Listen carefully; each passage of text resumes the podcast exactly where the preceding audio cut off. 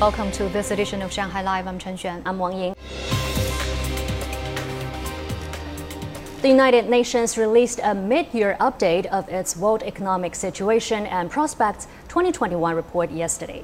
It predicted global growth of 5.4% but warned uncertainty remains due to the coronavirus pandemic. Zhang Hong tells us more.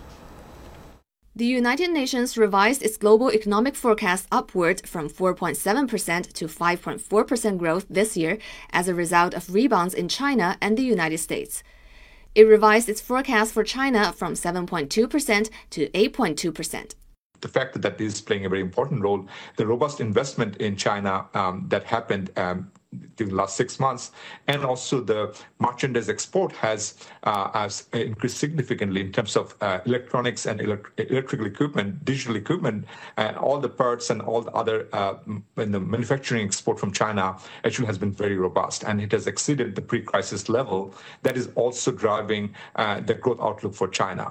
It predicted 6.2% growth for the United States, up from its previous forecast of 3.4% but reduced its Eurozone outlook from 5% growth to 4.2%.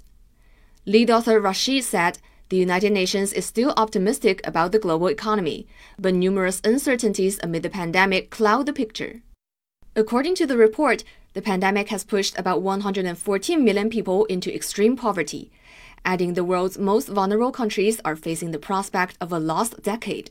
For many developing countries, economic output is only projected to return to pre pandemic levels next year or 2023. Zhang Hong, Shanghai Live.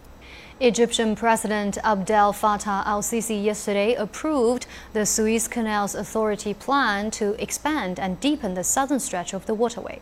The project is expected to be completed within two years.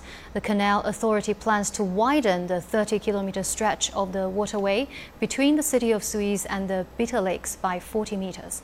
It will also deepen the section from 20 to 22 meters. Officials said the grounding of the 440 meter Ever Given container ship for six days in March highlighted the need for the canal's expansion.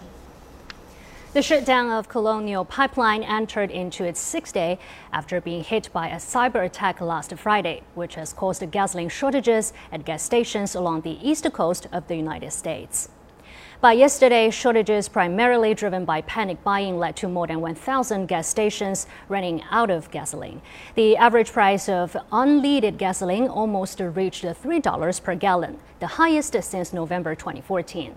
U.S. Secretary of Energy warned gas station owners there will be no tolerance for price gouging and urged the public not to hoard gasoline, insisting there is no need. A large part of the pipeline resumed operations manually late Monday, and Colonial will be able to restart most of its operations by the end of the week.